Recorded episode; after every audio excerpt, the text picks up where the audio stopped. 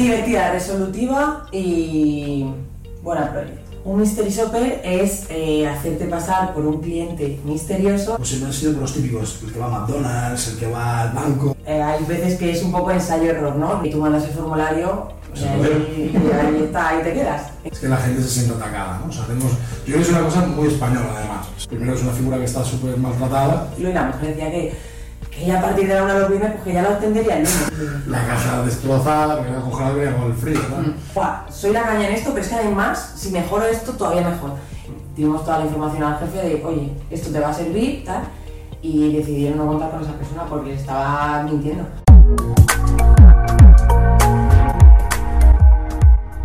Bienvenidos a Hemos Venido a Jugar, un podcast de Neatac donde hemos venido a cambiar las reglas no solo del marketing, sino de alguna cosita más.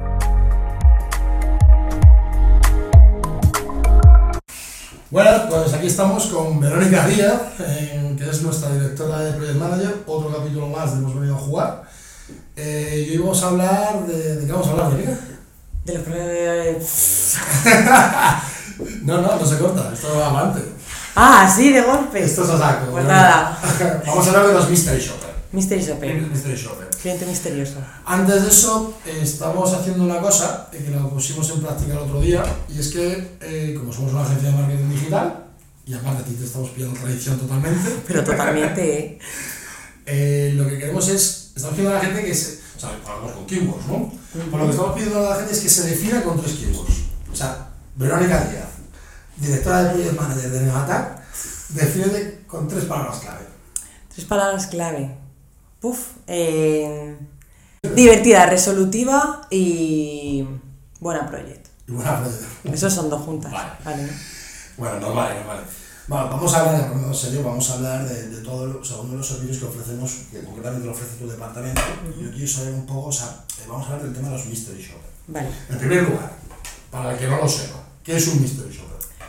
Un mystery shopper es eh, hacerte pasar por un cliente misterioso, es decir, que de cara al negocio en el que vas a hacer el mystery shopper no saben que no eres un cliente real, ¿no? pero en realidad eh, es todo un proceso montado para ver los puntos de mejora que tienen las empresas en cuanto a la hora de cerrar clientes, de viendo todo el proceso ¿no? y analizando todo el proceso comercial de cierre, de fidelización, eh, o sea, lo puedes llevar hasta donde, donde quieras, ¿no? Sí. O sea, al final, o sea, es decir, aquí estamos hablando más de un mystery shopper enfocado a performance, ¿no? O sea, a generación de leads, a gente que tiene un equipo comercial, Justo. ¿no? Y ver un poco cómo funciona ese equipo comercial. Lo pregunto porque básicamente, o sea, si, si yo hablo de. Si yo pienso en los mystery shoppers que yo he conocido, pues siempre han sido los típicos: el que va a McDonald's, el que va al banco, a la tienda Zara incluso, para ver cómo es el servicio, pero aquí no estamos enfocados en esa parte física, sino que estamos enfocados sobre todo en esa parte digital. Eso es, claro, esto ha sido un poco eh, un servicio que ayuda a nuestros clientes, pero que también nos ayuda a nosotros. Es decir, nosotros hacemos campañas de marketing digital, Vale. llevamos, eh, la- o sea, la publicidad de, de nuestros clientes, pues trabajamos para que los negocios en Internet pues, estén más visibles, llegue gente a ellos, pero claro, luego hay una parte del proceso que ya ahí lo perdemos, ¿no? Entonces, ¿cómo justificamos que los leads que llevamos nosotros con la publicidad no son de calidad, que nos puede decir el cliente que... Bueno, el cliente puede decir que no es una calidad. ¿no? Ahí está, claro. Entonces es como, eh, vale, ¿cómo lo vemos? ¿Cómo lo justificamos? Es que a lo mejor la parte del proceso por lo que no es de calidad es porque tú no estás haciendo un buen cierre. Y ahí es donde entramos a analizar ese proceso y ver de qué manera podemos mejorarlo porque a lo mejor la calidad sí que... Pero esos métodos está considerado entonces un. O sea, porque esto puede sonar, la verdad yo pienso desde el lado malo de la baraja, ¿vale? Eh, puede sonar un poco justificación. A ver, no es justificación porque el objetivo principal de por lo que hacemos este Mystery Shopper es para buscar esos puntos de mejora Porque aquí en, en marketing o en los procesos que se llevan a cabo no es que las cosas se hagan bien o mal, es que eh, hay veces que es un poco ensayo-error, ¿no? no Nadie justifica o, o no hay un... Una tecla mágica que Claro, digas, o un libro de instrucciones de es que al lead le tienes que llamar en este minuto y luego mandarle el presupuesto en tal, pero sí que hay, eh, y nosotros por ejemplo lo hemos vivido por nuestra experiencia y por los sectores que llevamos, sabemos un poco los procesos que se deberían de seguir o qué línea se debería, por qué línea se debería de, de ir para conseguir ese cierre, ¿no? Nosotros en ATAC tenemos un proceso, un libro, un manual de todo ese tema de, de, cierre de clientes, pues que es una pasada y parece que es, no, llega un lead, pues le llamo cuando puedo, cuando saco tiempo y si el lead ya no me contesta más, ahí me lo olvido.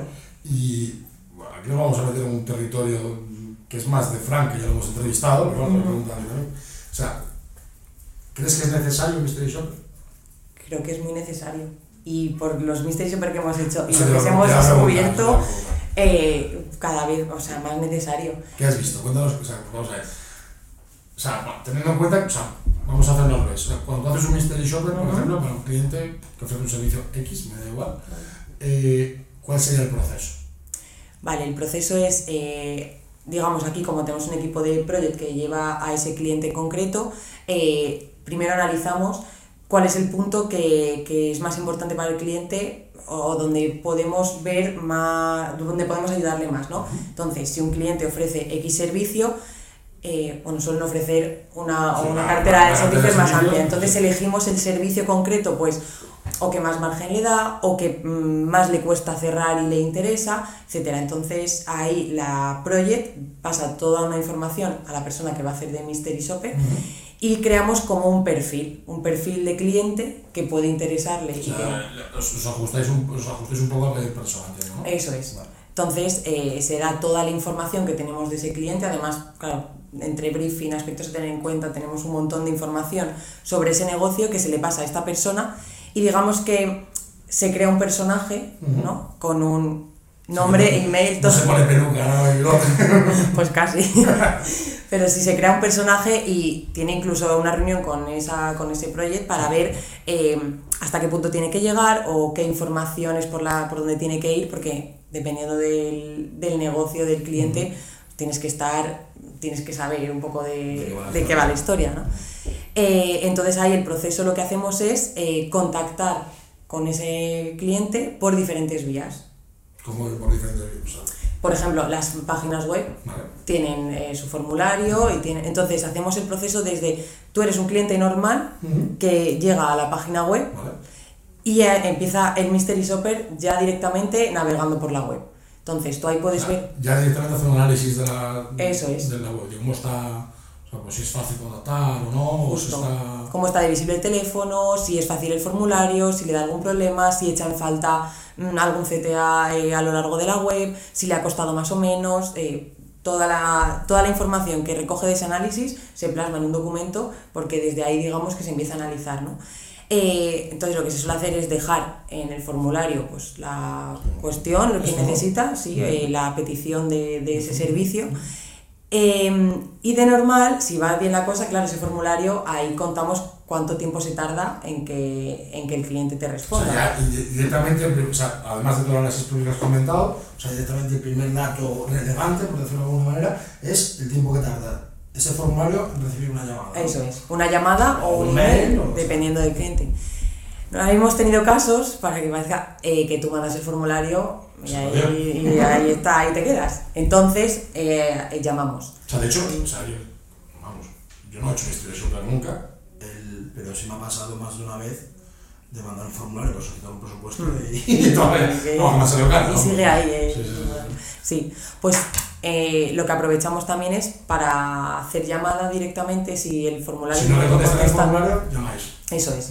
Además aprovechamos, o sea, si es algo que mando el formulario y de repente tengo respuesta, pues no voy a llamar porque sería un, ser la misma persona. Pero si vemos que ha pasado un día tal y no nos han contestado, llamamos por teléfono. Entonces llamamos y ahí, desde el primer minuto, pues analizamos también esa llamada. ¿Quién nos está cogiendo el teléfono? Eh, la recepcionista que está en la clínica si estamos haciendo un Mystery Opera una clínica, eh, el jefe que está ahí tal, hay una persona de comercial, que hay un calificador que ve lo que necesitas tal y te pasa con la persona concreta. Entonces todo eso lo vamos plasmando.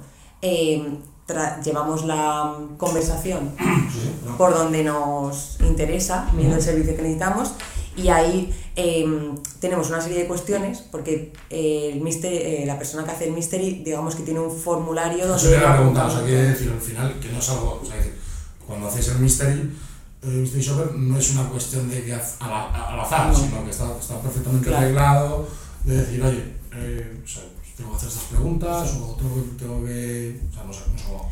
Sí, nosotros ten- o sea, tenemos desde la parte del Sí, sí análisis sé de la web. Hace que.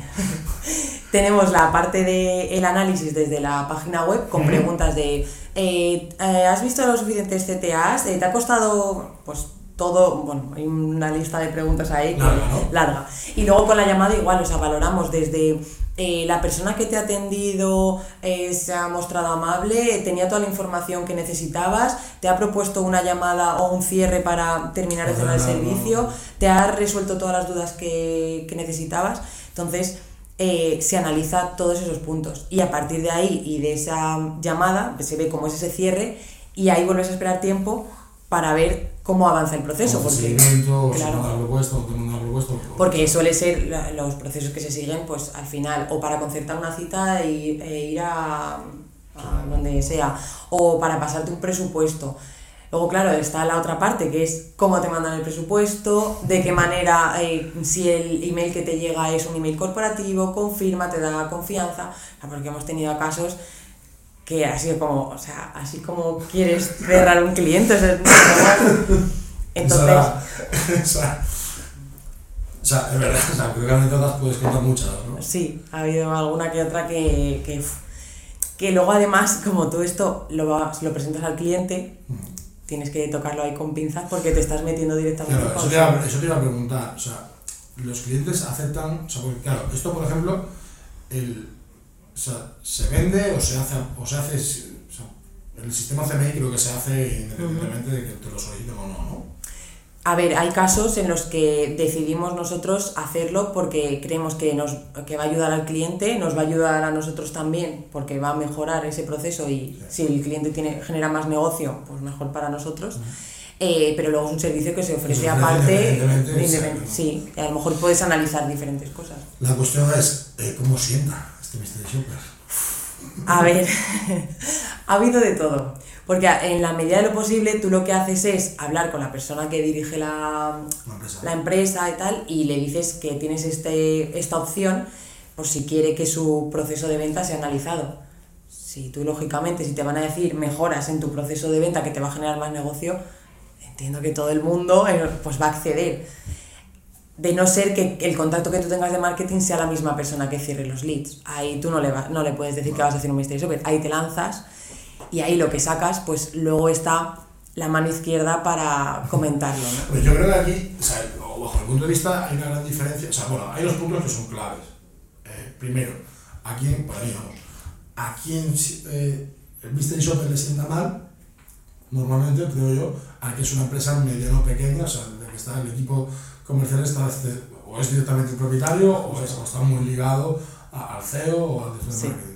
Porque normalmente una gran empresa es que... No, claro. Y no- en una no- gran no- empresa probablemente eh, la persona que haya atendido tal, a lo mejor quizás ni se entere, sino que van a llegar las mejoras de arriba y le van a decir, oye, a partir de ahora el email tiene que ser tal o tienes que contactar cada tantos días y no vas directamente a esa persona a... Claro, y Ah. es, es a donde voy. El segundo punto para mí es importante es que la gente se sienta atacada. ¿no? O sea, tenemos, yo creo que es una cosa muy española además. O sea, es, Sí, te estoy diciendo una cosa para que la mejores, porque nosotros tenemos un equipo experto en ventas que ha analizado tu proceso de, tu proceso de venta y te estamos diciendo que tu proceso de, de venta no es óptimo y tú lo que te sientas es atacado como si te estuvieses sacando los ojos, ¿no? Casi. sí. Y además ya no solo es atacado por un trabajo que se supone que no haces del todo bien o que podía mejorar, sino porque también yo entiendo que muchas veces quien esté ahí de comercial o de que haga otras cuestiones y también atienda a los leads, al final tiene su parcelita montada, atiendo a los leads cuando puedo, cuando tengo un hueco y claro, si a mí me dicen que ahora tengo que a las 24 horas llamar, hacer un seguimiento, volver a llamar tal, implica más trabajo.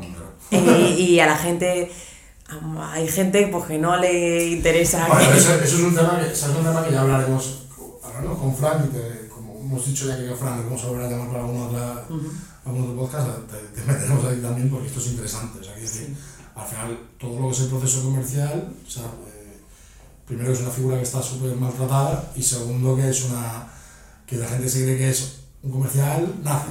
No, claro, un comercial se hace, evidentemente si es una persona muy tímida no vas a ser comercial, ¿no? Pero, eh, o sea, es decir, el proceso comercial de una organización, o sea, véase por ejemplo las grandes empresas tipo las eléctricas y así, que es tal y tiene un perfecto, te llaman en el momento, tienen perfectamente un guion de Sí. establecido, que no hay, que después mejorar cosas, sí, y de hecho esa gente, por ejemplo, están súper acostumbrados, de hecho la, el Mystery Shopper no se hace, ¿eh? tienen a gente al lado constantemente escuchando las llamadas Sí. para ir corrigiendo sobre la marcha todos estos patrones, pero porque, porque son temas psicológicos, al final es una cuestión psicológica que atiende a ciertos patrones y ya está. ¿Qué pasa? Que yo creo que cuando se hacen estos mystery shoppers nos encontramos con gente que el tema de la psicología es lo último, lo último que piensa, ¿no? Sí, ni psicología, o sea, es como. eh, O sea, hemos tenido Mystery Shopper de atenderte que parecía que le estabas haciendo un favor por. O sea, Que te estaba haciendo un favor eso, que, me está, que te Ah, estaba haciendo un favor por, por estar atendiéndote. Em, gente borde de. Pues mira, es que no tengo información de esto, tienes la web ahí para mirarlo. O sea, y colgarte directamente. Eh, hemos tenido. es que, claro, hay cada caso. Eh, hay uno muy curioso, porque bueno, era además un matrimonio y una Ah, la mujer llevaba una parte, eh, una clínica, y el hombre llevaba otro, otra parte del negocio. Entonces, claro, tú tenías que hablar del mystery shopper que le habías hecho, en este caso a la mujer, y el hombre, contárselo al marido con ella delante. Y claro, ahí veías que estabas viviendo pues una... Esto fue escenas de matrimonio en directo. trabajaba a partir de la una o algo así. Claro, ¿no? que lo vienes a partir de la una ya no entendía nada, entonces que ya, y claro, el marido se mataba por cerrar todos los leads que le llegaban a su negocio, por así decirlo, y la mujer decía que, que ella a partir de la una los viernes, pues que ya lo atendería el lunes. y ese justo llegó un correo de que había perdido la llamada y fue como eh, un, un email que llegó sin email corporativo ni nada de hola, ¿cuál es tu número para llamarte? O algo así, ¿sabes? Al email que Sí, llegó al formulario. Y es como, a ver, eh, que no me va, o sea, tengo un montón de opciones para contratar tu servicio, eh, va a ser clave, o- un trato por lo menos amable. Yo lo que te pregunto, yo te, o sea, aquí, te voy a- aquí sí que voy a que te mojes. O sea, ¿por qué crees que esto pasa? O sea, quiero decir, o sea, ¿crees que es una cuestión de organizativa? ¿Crees que es una, una cuestión de desinterés? O sea, quiero decir, porque para que exista este servicio tiene que haber un problema. ¿Vale? O sea, que es un problema pues, que no se vende lo que es, o que el equipo comercial nos, no está formado o lo que sea, ¿no? O sea, pero este servicio existe porque existe, claramente Ujú. existe un problema. Entonces, ¿por qué se produce este problema? O sea, bajo tu punto de vista, que hayas hecho unos cuantos, o que ya tu equipo ha hecho unos cuantos y tú los has revisado y los has supervisado, eh, ¿qué pasa? O sea, porque yo, yo pienso, digo, joder, si yo tengo un negocio, o sea, yo pienso en levantar. O sea, para mí, uno de los principales, yo veo que no sé seguir manual comercial, porque lo conoces, y yo lo pongo negro. O sea, de hecho veo que escribe un, que un cliente, es que no me un link que no ha llamado y ya estoy que me subo las paredes. ¿Cómo, no, no, cómo no se llama un link? Evidentemente luego se puede comprobar que sí que se ha llamado, tal, no sé qué. Pero para mí es básico, o sea, que para tener ese control. Entonces, lo que yo me pregunto es, ¿qué sucede? O sea, o, oye, es, es tu negocio.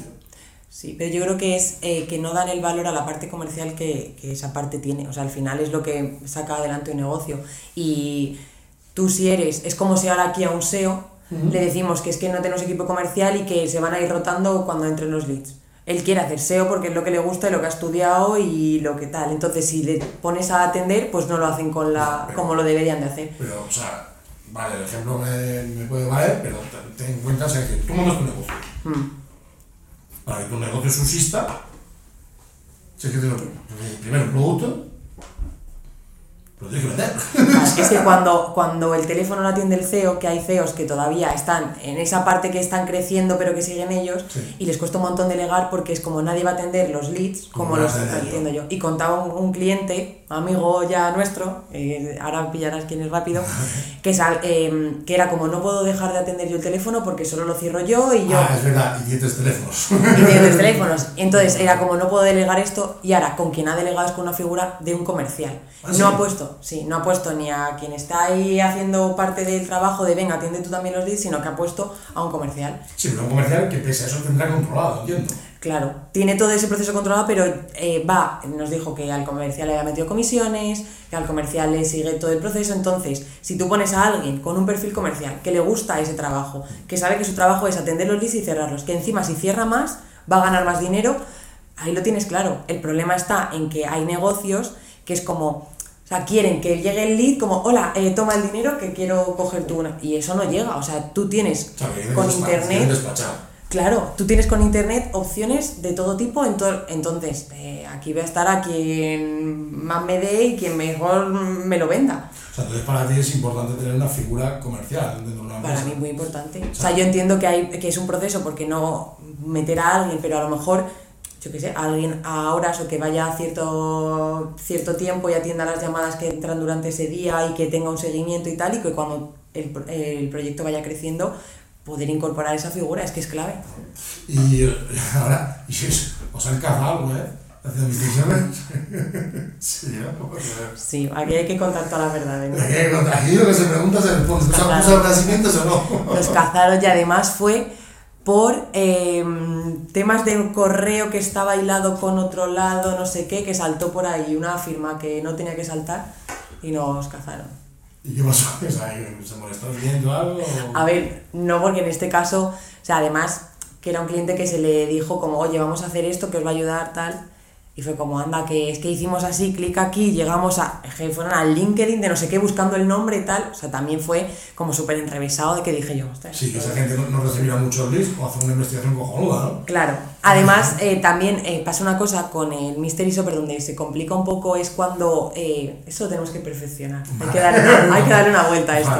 Porque cuando son leads eh, de B2B, Ujú. claro, tú vas como que una empresa quiere contratar a otra empresa. Entonces, claro, ahí eh, tenemos que ver hasta dónde damos datos porque una empresa al final la información es pública o tal y si se ponen, no podemos decir de qué empresa venimos, entonces intentamos que esa información en la primera llamada o donde hacemos ese seguimiento, pues como, oye, no, que es un proyecto que todavía no tal o mi... Sí, estoy, negocio. claro, y no puedo tal, pero claro, las que son B2B lo que quieren es saber con qué empresa están tratando, obvio, porque no van a, o están cerrando un negocio con Sí. una empresa de nada o con un ¿no? Claro. Entonces ahí sí que tenemos que ver una empresa ficticia, o habrá que crear todo. Eso, eso hay que, hay que pulirlo, porque sí que es verdad que hace mucho hincapié en que les digas de qué empresa llamas, y ahí tenemos que sortearlo un poco. Bueno, es confidencial, ¿no? Por ejemplo. Sí, pero como todo el mundo suele decir... Bueno, pues tú me das ofertas de trabajo, ¿no? O sea, eh, esto no te lo puedo decir. Ya, pero te llega un lead aquí a nosotros y nos dice, quiero marketing, pero no te voy a decir cuál es mi empresa. Es que no pasa. No pasa, pues a los clientes también les pasa, que no pasa. Bueno, pues bueno, entonces. Pero bueno, esa parte la tenemos que... una que- vuelta. Evidentemente, pues como todo debe mejorar. Claro. O sea, nosotros mismos somos los primeros, o sea, que yo hago autocrítica. O sea, pues oye, siempre que siempre se puede mejorar, el trabajo no es perfecto. O Mm. sea, Totalmente. Vale, vale, vale, vale. Y te iba a preguntar, o sea, dentro de lo que es habitualmente el, todo el proceso del, del mystery, pues hemos hablado, o sea, que nosotros hacemos para, para- o sea, aquí se hace para performance sobre todo. ¿no? Eh, ¿Alguna vez también se ha hecho para e-commerce? Para e-commerce hemos hecho, eh, pero, o sea, mucho menos, pero el proceso al final es, sí que a nivel hasta la El proceso parte de compra. Todo el proceso de compra, eso el equipo cuando un cliente llega y además eh, todo, ah, es muy importante todo el tema de la medición y tal, entonces eh, hacemos pruebas con las tarjetas estas ficticias o con códigos de descuento tal para llegar al final del proceso. A mí sí que me gustaría meterme por el camino de, de los e-commerce porque muchas veces, eh, claro, al final eh, un e-commerce vive muchas veces de que la gente repita, que tenga una buena experiencia y que quiera lo tenga de referencia para seguir comprando. Y claro, aquí el cliente te puede decir que está dando un servicio postventa súper bueno. Muy bueno y luego se. Eh, ¿no? bueno, tú lo viviste con un cliente. Ujú, Sí, que- me pasó, me pasó, tenemos un cliente que vendía, ah, bueno, sigue siendo cliente a día de hoy, Sí. que, que vendía comida congelada, ¿no? o sea, una marca de comida congelada, y hice un pedido bastante gordo, pero bueno, porque me gusta la cocina, y bueno, bueno, voy a probarlo, ¿no? Y llego a mi casa, joder. La caja destrozada, porque iba congelada venía con el frío, ¿no? Mm. Y de hecho, a raíz de eso, creo que dejaron, o sea, eso y un par de críticas más que recibieron, dejaron. dejaron, línea de negocio. Y les vino súper bien que alguien les dijera con sinceridad. Claro. Porque tú al final, si no conoces a la empresa ni nada, pues no vuelves a No, comprar. ya además que con- concretamente en el e-commerce, o sea, quiero decir, dentro de lo que es el, el, el- la generación de leads, todo lo que es el performance, o sea, digamos, tienes un control constante, ¿no? O sea, Claro. porque es- está todo, todo el rato la comunicación con, con, con la empresa. Mm. Yo como, yo como empresa que ofrece servicio, pero en el e-commerce, No en el momento que material sale de tu, de tu almacén o de tu Claro. tienda o lo que sea, ya en este caso era ultracongelado, venían las bolsas de, las bolsas de hielo venían deshechas, mojadas, porque había estado, se había en el frío, o sea, eh, un follón, ¿no? Y como que no controlas, ¿no? Entonces, claro, eh, pues por una parte tiene la parte de transporte, que a día de hoy, de verdad, mm, hay que ser justos, todo el tema del transporte está muy bien, o sea, en tiempo se informa, pero claro, luego también yo creo que es muy interesante ver esa parte que comentabas tú de fidelidad, ¿no? De cómo, cómo son los mecanismos que establece, analizar. Porque claro, nosotros a nivel marketing, ¿no? O sea, a nivel marketing podemos proponer muchas cosas para repetición de compra, para recuperación de pedido, valoraciones, cosas así, ¿no? Sí. Eso es lo que se mide, entiendo, ¿no? Claro, ahí también eh, nosotros ya dentro de, al final, al haber llevado muchos e-commerce de distintos tipos y que se repiten, pues vemos eh, pues, técnicas o mm, cosas que le pueden ayudar al negocio y que prueben. Al final esto es todo probar y se puede ir variando. Desde el típico, pues te mando con el pedido un QR con un código de descuento o con mm, eso. O, una muestra gratis de otro producto para que así lo pruebes y ya te enganche por ahí, o que si repites la compra em, puedes tener X puntos. Todo eso, todo eso son cosas que, que normalmente las empresas, o sea, lo hace, o sea, que los grandes sí. O sea, las sí, empresas sabemos que sí, que eso tiene muy trabajado. Pero claro, en España no vive, la mayoría de los e-commerce son pequeñitos. Sí, no suele... Y no suelen, no suelen caer estas cosas, ¿no? No, y quien lo tiene o como que medio lo ponen en marcha pero lo dejan o no son no son o sea, hay una, una continuidad también ¿no? sí, yo creo que en las empresas son más chiquititas o sea, se nota cuando una empresa de repente triunfa y despunta, es como, ostras, es que ha tenido que hacer algo. Hay un sistema detrás pensado, desde el packaging que te, que te hace, o sea, es una experiencia todo desde que compras y ahora todos estamos acostumbrados a comprar y te llegan paquetes de todo tipo, pero cuando te llega algo con un detallito, con un no sé qué, eso se o sea, te queda. Incluso el, el, otro día recibí un paquete, eh, una prenda de ropa que compré, mm. y venía... Eh, o sea, es, un, es una hecha mano, o sea, no es, no es de gran fábrica Y me venía una tarjetita con una dedicatoria, tarjetón, de la persona que lo había hecho, ¿sabes? Dándome las gracias y tal, con su nombre, y luego me venía otra tarjeta con la persona que lo había empaquetado y dándome un descuento, para, no, minto, eh, una, un QR para, para una valoración de, de, del producto. Para que pusiese una valoración y si pone la valoración me daba a cambio un descuento. Claro. Era un poco la relación que se llama. Entonces, se nota un montón en el momento que, que, que, que eso está, perfectamente, que eso está sistematizado. Claro, pero te quedas como, ay, soy especial. Claro, pero nosotros estas cosas, sí, o sea, ¿hay, hay otro método de descubrirlo si no haces el Mystery Shopper? Saber lo que tiene el cliente, ¿no? Claro, sí, y el, y el cliente a lo mejor tampoco yo entiendo que un mystery shopper llevado a como el top es que compres a tu cliente compres a la competencia, compares y veas. O sea, a mí esto me, me recuerda una película, no sé si la has visto, se llama El Becario, que es de Robert De Niro y de... Eh, el Becario, creo que era así, y de Anne Hathaway, esta, sí. esta chica. Y lo que hacía ella, ella tiene una, una, una tienda, una, o sea, un monstruo de ropa online, uh -huh. y lo que hace es pide ropa a su o sea, para, a su casa para que se la manden y cuando le llega el paquete lo que hace es, le llega mal, porque llega mal, mal doblado, tal, no sé, y se va al centro logístico y dice, a ver, esto los puede ser así, tal, tal, tal, tal, ¿no? Entonces, ¿esto por qué se produce? Porque se ha hecho el Mystery Shopper, porque además también se estamos hablando de empresas pequeñas, pero yo creo que también puede ser un foco para, o sea, cuando vas creciendo como empresa, eh, al crecer como empresa vas delegando, y al delegar vas perdiendo el, con, no el, con, sí, el control. Sí has perdido, no el control, pero sino sí el día a día de las cosas que has delegado, ¿no? No te metes tan hasta el fondo. Y esto puede ser una buena forma de, de, de estar, o sea, ya lo está haciendo con Shopper, pero, pero sí que ocasionalmente te puede dar un punto de control, ¿no? Justo. Yo creo que además siempre pasa que cuando tú a nivel interno o estás siempre muy enfocado en lo tuyo, no ves eh, dónde estás fallando o dónde puedes mejorar. Sí, hay, cosas, que vas... Claro, ya tienes ahí mirada túnel de esta, ¿no? y no ves más allá. Entonces, que venga alguien de fuera, y nosotros siempre decimos, por ejemplo, cuando entra alguien a la agencia y es como, oye, mm, están los procesos establecidos así, pero si tú ves algo que puede mejorar, adelante, que estamos abiertos a... Pero es lo que te decía antes, el español es un mal. El, o sea, porque yo te digo, la, yo soy muy fan de la cultura del emprendimiento americana y de, todo el proceso americano porque son gente, son críticos, son gente, son, bueno, ahí está, son unas sí. mundiales, o sea, no que descubrir nada.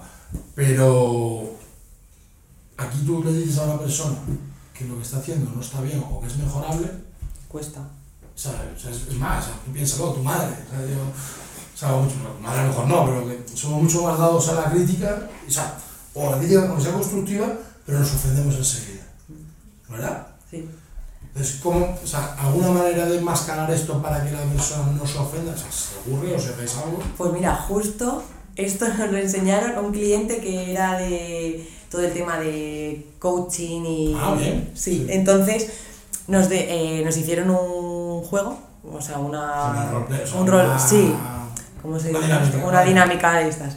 Y era como, em, dile a la persona que tienes enfrente lo que te gusta de ella o lo que tal y lo que no. Entonces todo eso era como, em, pues oye, eh, me encanta cómo gestionas esto tal, pero eh, esto tendría que mejorar tal, tal, tal. Y te decían, claro, esa persona no se ha quedado con todo lo bueno que le has dicho y tal, se ha quedado con el pero, Pero- uh, me ha dicho que me falta mejorar, yo qué sé, la redacción de los emails cuando mm, tengo que sol- eh, solventar algo. Entonces te quedas con el pero. Entonces nos enseñaron la técnica y que esto... O sea, lo primero entiendo que será eliminar el pero.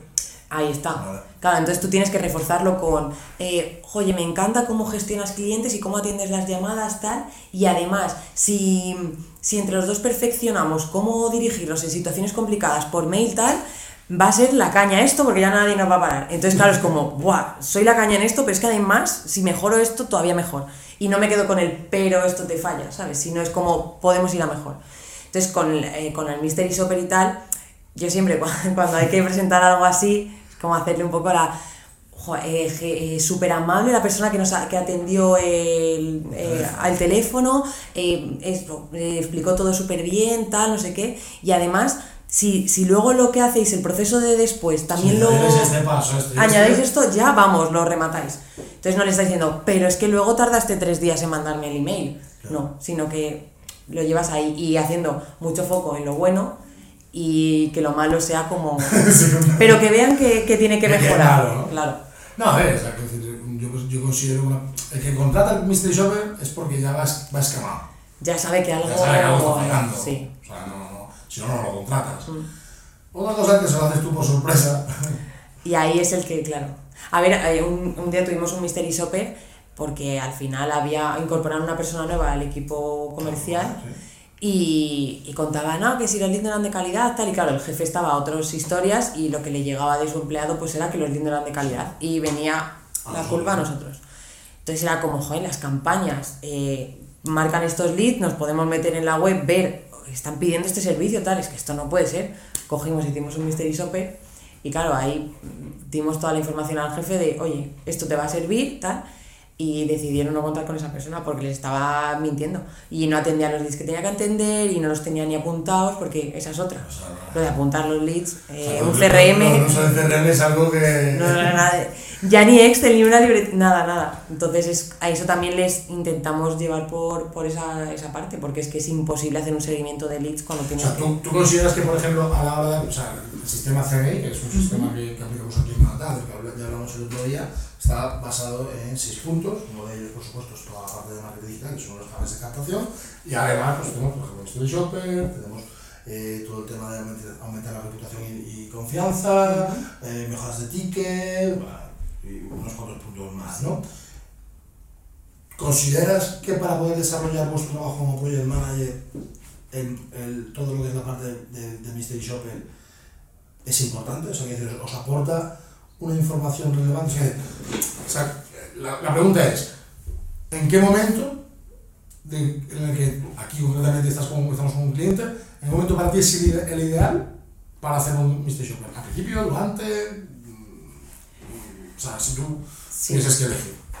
Yo si tengo que elegir es en un momento en el que el cliente eh, ya lleva un poco un recorrido en una andadura, porque creo que también es una cuestión de confianza, de cómo lo afrontas en función de a quién se lo vas a hacer, tienes que conocer eh, o sea, hasta qué punto te interesa meterte, ¿no? Porque al final si es el cliente el propio el que eh, está cerrando los leads, los cierra bien, siempre tiene un porcentaje de cierre alto, que eso lo Ah, pero. ¿saben, ¿saben el porcentaje de cierre que tienen? Bueno, No, vale. Hay algunos que sí que saben, eh, los que, bueno, sabes el ejemplo de eh, el cliente top en cerrar leads, eh, Sí. Sí. Sí, sí, vale. Entonces- De Barcelona, ¿no? De Barcelona. Vale, vale. Entonces, claro, es, es, es como no te voy a hacer un mystery operativo porque es que, vamos, no tengo Sí, nada vale, que... o sea, es un- que- está hablando, tenemos un cliente que lleva con nosotros, no sé, cuatro o cinco años. Cuatro y pico, sí. No, desde la pandemia. Lleva cuatro años. O sea, tres años. Tres años, Tres sí. años, desde la pandemia. Eh, no qué porcentaje de cierre, creo que es del 90%. Ahora es Sí, una, una es una exageración. O sea, es una cosa que yo no he visto nada. Digamos, empezó con nosotros de cero y está facturando millones. Una barbaridad. Mm. Pero claro, el mérito es de Neata como agencia de marketing. Mm, Bueno, hay, hay trabajo, por supuesto, con Neata, pero el mérito, por supuestísimo, eh, es de este cliente.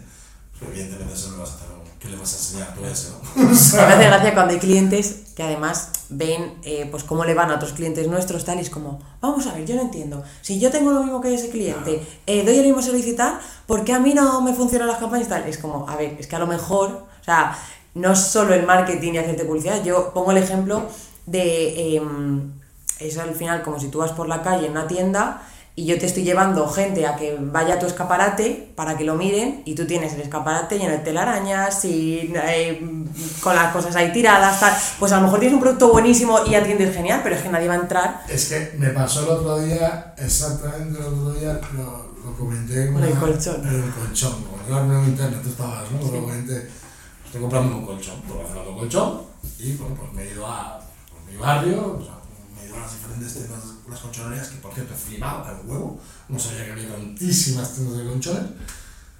Joder, es que me voy a comprar el colchón, el que es más el más caro, o sea, no porque sea mejor que el resto, sino porque es la única tienda donde no me ha dado asco tirarme en la, en la cama y apoyar la cabeza en una almohada de mierda. total. Ojo, o sea, quiero decir, es que estaba en un colchón en una tienda donde estaban los trastos tirados, las herramientas, el tío las manos llenas de, de mierda. Me vas a robar. O sea, yo me pregunto, o sea, yo, si hago un mystery shopper de eso, yo me pregunto, ¿cómo cojones sobrevive esta marca, esta empresa? ¿Cómo sobrevive? O sea, llegas de repente a una tienda, todo perfectamente colocado, perfectamente organizado, o sea, atendiendo a una serie de cuestiones que vas a buscar, cuando vas a buscar cierto producto, lo atienden y, oye, toma, algo, vas a, mira, toma esta fundita para ti. Y a partir de ahí te la pones encima de la almohada y vas probando las camas.